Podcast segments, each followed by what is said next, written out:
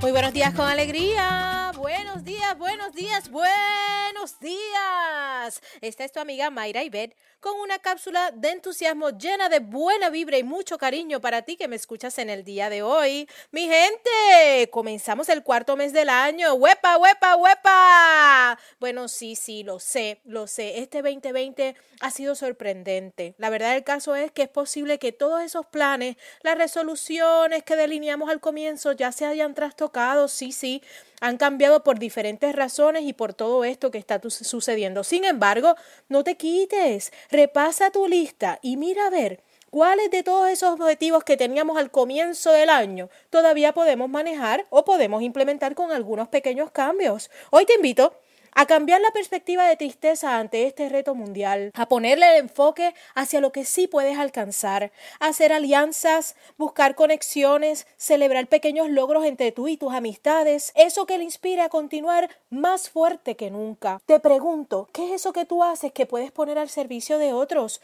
Busca eso que te ayudará a mantenerte ocupado o ocupada y vas a poder inspirar a otros a seguir siendo feliz. Enfócate en tus sueños y contagia a los demás. Hasta la próxima. 자원